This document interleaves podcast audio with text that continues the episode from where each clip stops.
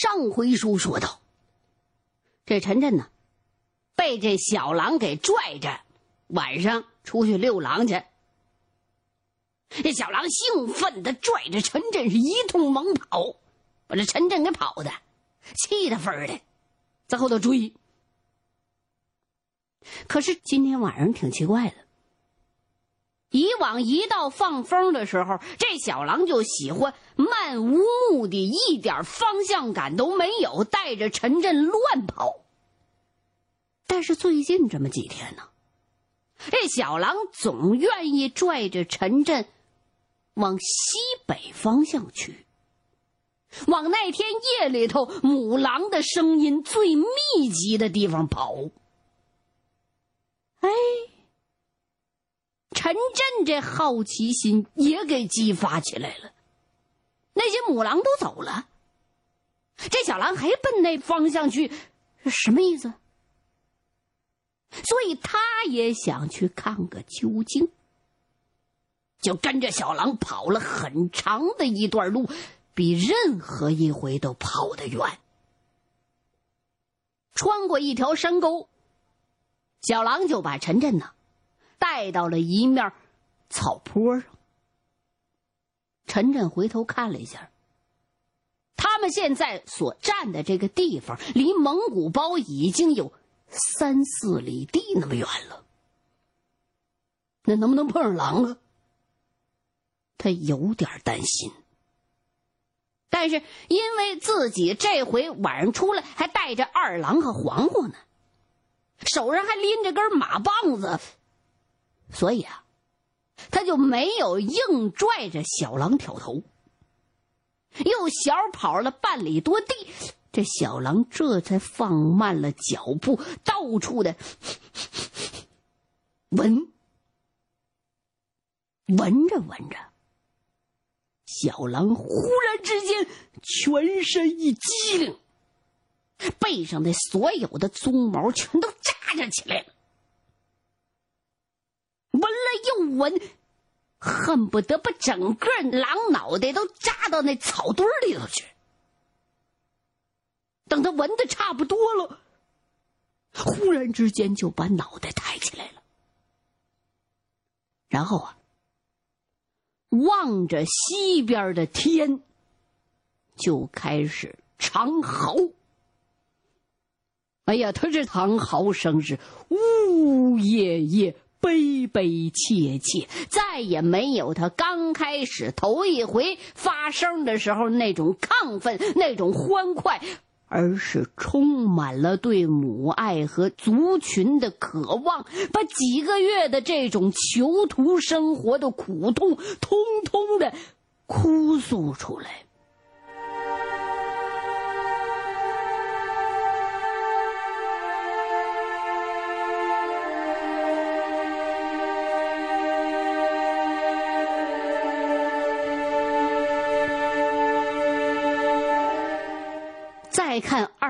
二郎和黄黄，也低下头来闻了闻这草丛，然后啊，这两条大狗那毛也全竖起来了，然后就吭哧吭哧在这刨土，也冲着西北方向是一通狂吼。陈震立刻就明白了，怎么的？这是小狼和大狗都闻到了野狼的尿味儿了。他用穿着布鞋的脚扒开这草丛一看，果然有几株草的下半截已经被那狼尿给烧黄了，一股浓重的狼骚味儿冲鼻子。哎呦，陈真这才有点慌了。他知道。这是新鲜的狼尿，看来啊，昨天夜里头这狼还在营盘附近活动过。这时候天色已经渐渐的黑下来了，陈震浑身一抖，他生怕在这里边遭遇到狼群的伏兵，万一要是真窜出一群不死心的母狼，他们怎么整啊？所以他想都没想，赶紧拽小狼，想给他拽回家去。可就在这一会儿，这小狼啊，居然把这一条后腿往起一抬，对着那堆草，他也在那撒尿，把这陈真吓得使劲的拉小狼。为啥？母狼还在惦记着小狼，而这囚徒小狼竟然也会在这通风报信儿了。一旦他们两个要接上头，那后果是不堪设想啊！所以这陈震是憋足了劲儿，哎，猛地把这小狼给拽了个跟斗。这么一拽呀，这小狼的半泡尿就给憋回去了，也把他苦心寻找母亲这满腔热望和计划给强行的中断了。小狼是气急败坏，勃然大怒，突然之间后腿往下一蹲，猛然之间一使劲，就像一头真正的野狼一样，嗷的一嗓子就扑过来了。陈震吓得本能的往后一退，但是后边那草根儿把他一跤给绊倒了。这小狼是张大了嘴，照着陈震的小腿，吭哧就是一口，把这陈震给疼的，哎呀！一阵钻心的疼和恐惧，一下子就冲击了陈震的全身。那小狼那牙呀，把他那裤子给咬透了。牙都咬到肉里去了。陈震呜一下子坐起来，赶紧用那马棒的棒子头死顶着小狼的鼻子头。但小狼这时候已经完全疯了，狠狠的咬住主人，就是不撒嘴，恨不得得咬下一块肉才解气喽。旁边两条大狗一看呢，吓得都蹦起来了。黄黄一口咬住小狼的后脖子，拼命的往后拽。二郎也气坏了，这是你大干爹呀！你咬你大干爹！狂怒的冲过来，对着小狼的脑袋嗷嗷就是一嗓子。这小狼耳边顿时就像响起一声炸雷似的，给震得一哆嗦，这嘴才松开。好家伙，这回把陈震给吓得几乎虚脱了。这小狼啊，还在那扑呢。陈震在他亲手养大的小狼的狼牙上看到了自己的血。二郎和黄黄还在那扑咬这小狼。陈震赶紧上前，一把搂住小狼的脖子，紧紧的夹在怀里边。可那小狼还在那发狠的往死了挣，还在那呲牙呢。陈震赶紧喝住黄黄和二郎，两条大狗这才算暂时停止了攻击，小狼也才停止了挣扎。陈震这才敢放手。这小狼抖抖毛，退到离陈震两步远的距离，继续用那种野狼才有的毒辣的目光瞪着陈震，背上那些毛还在那竖着。陈震经过这么一下，是又气又怕，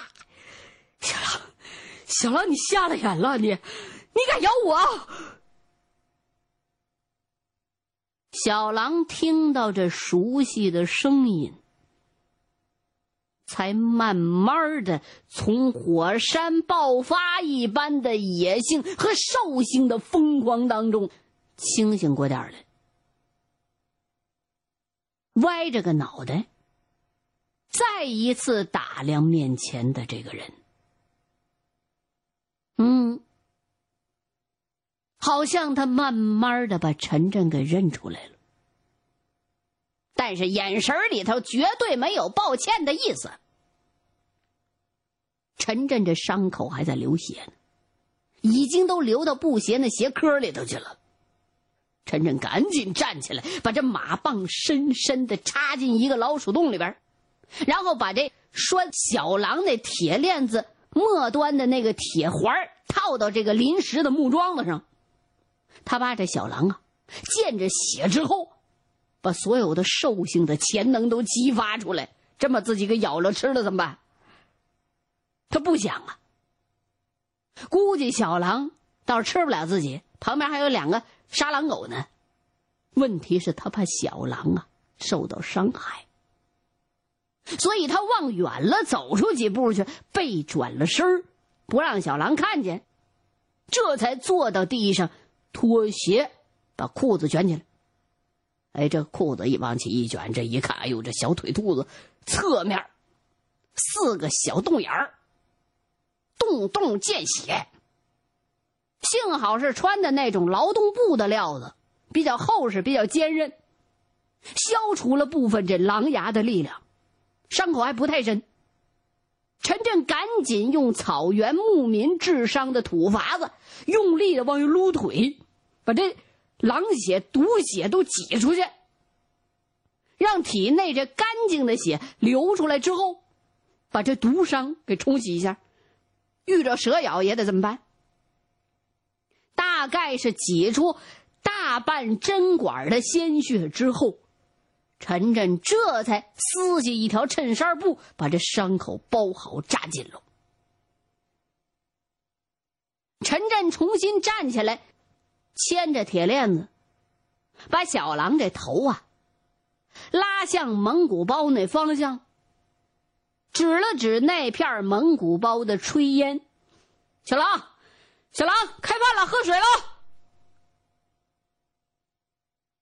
这招。是陈震和杨克摸索出来的。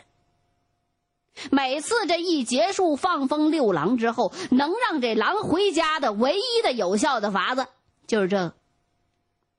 这小狼一听到开饭喽、喝水了，这舌头尖马上就往出滴哈喇子，立刻就把刚才发生的事儿忘得一干二净，头也不回，拽着陈震就往家跑。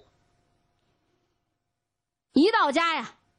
小狼是直奔他那食盆热情的等待着开饭添水。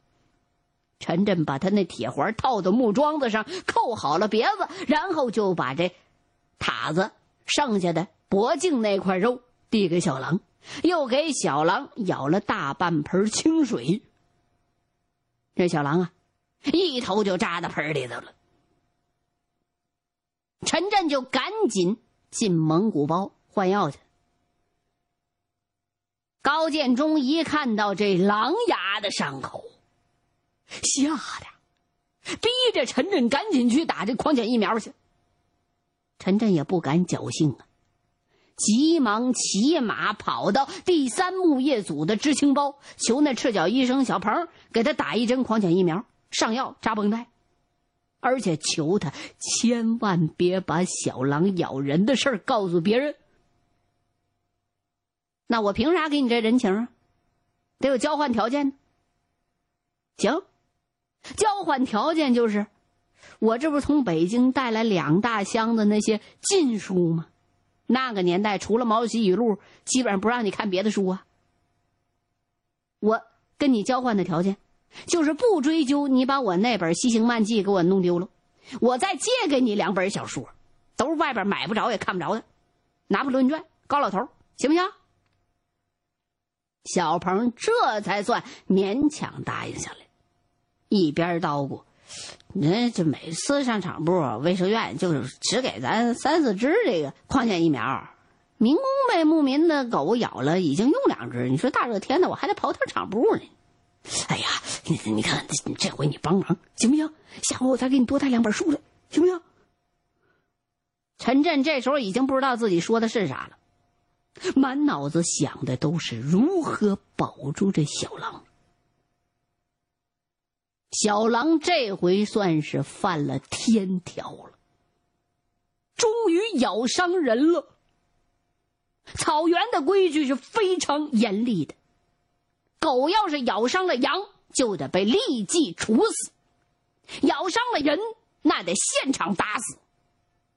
那么。小狼咬伤了人，那就当然是没有一丝儿通融的余地的。养狼本来是大逆不道的，如今又出口伤人。只要这事儿传出去，小狼啊，那就是命在旦夕。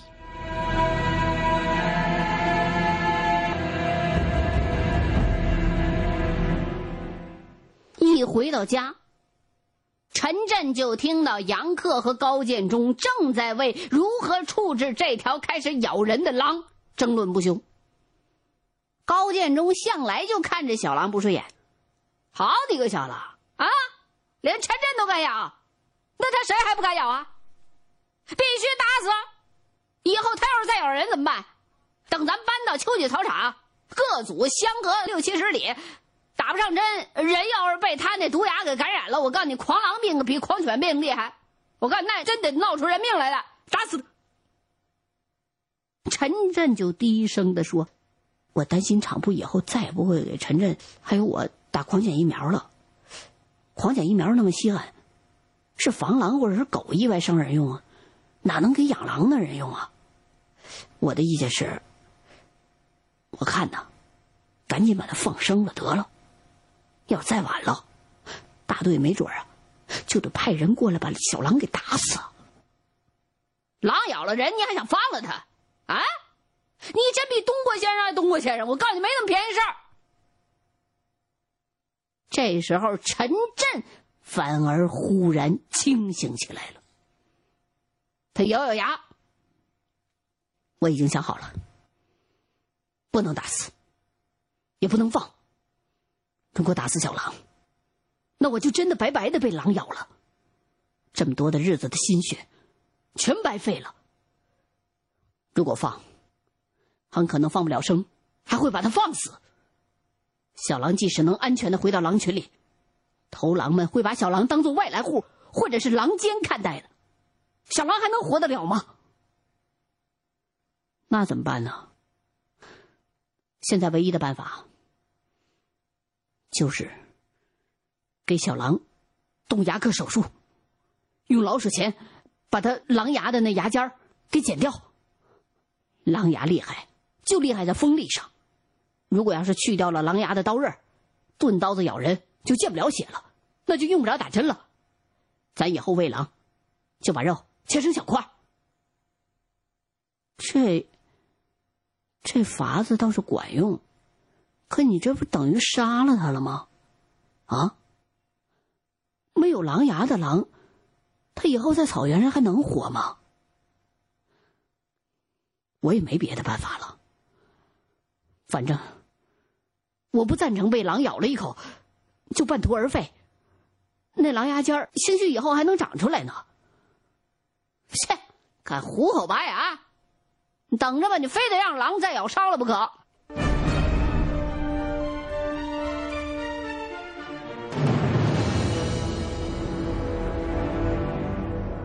第二天早晨，羊群出圈以前，陈震和杨克一起来给这小狼动手术。俩人先把这小狼喂饱了，哄高兴了，然后杨克双手捧着小狼的后脑勺，再用俩大拇手指头从腮帮子两边掐开这狼嘴。小狼并不反感。他对这两个人经常性的恶作剧早就习惯了，以为这好玩呢，也就没反对。杨克和陈震两个人就把这狼的口腔对着阳光仔细的观察，就看他那狼牙呀，呈微微的透明状，可以看到狼牙里边那牙髓管、牙神经。幸好啊，狼牙这牙髓管只有狼牙的一半那么长。只要拿那老虎钳子夹掉这狼牙的牙尖儿，就可以不伤到牙髓，小狼也不会感到疼。这样呢，就可以既保全小狼的四根狼牙，也能保住他的命。也许过不了多久，这小狼能重新磨出锋利的牙尖来呢。陈震就打算先动手了。他先让这小狼啊闻闻这老虎钳子，并且让他抱着这钳子玩了一会儿。等这小狼对老虎钳子放松了警惕，杨克就掐着狼嘴。陈震小心翼翼的就把这老虎钳子给伸到狼嘴里头去了。欲知后事如何，欢迎各位继续收听现代评书《狼图腾》。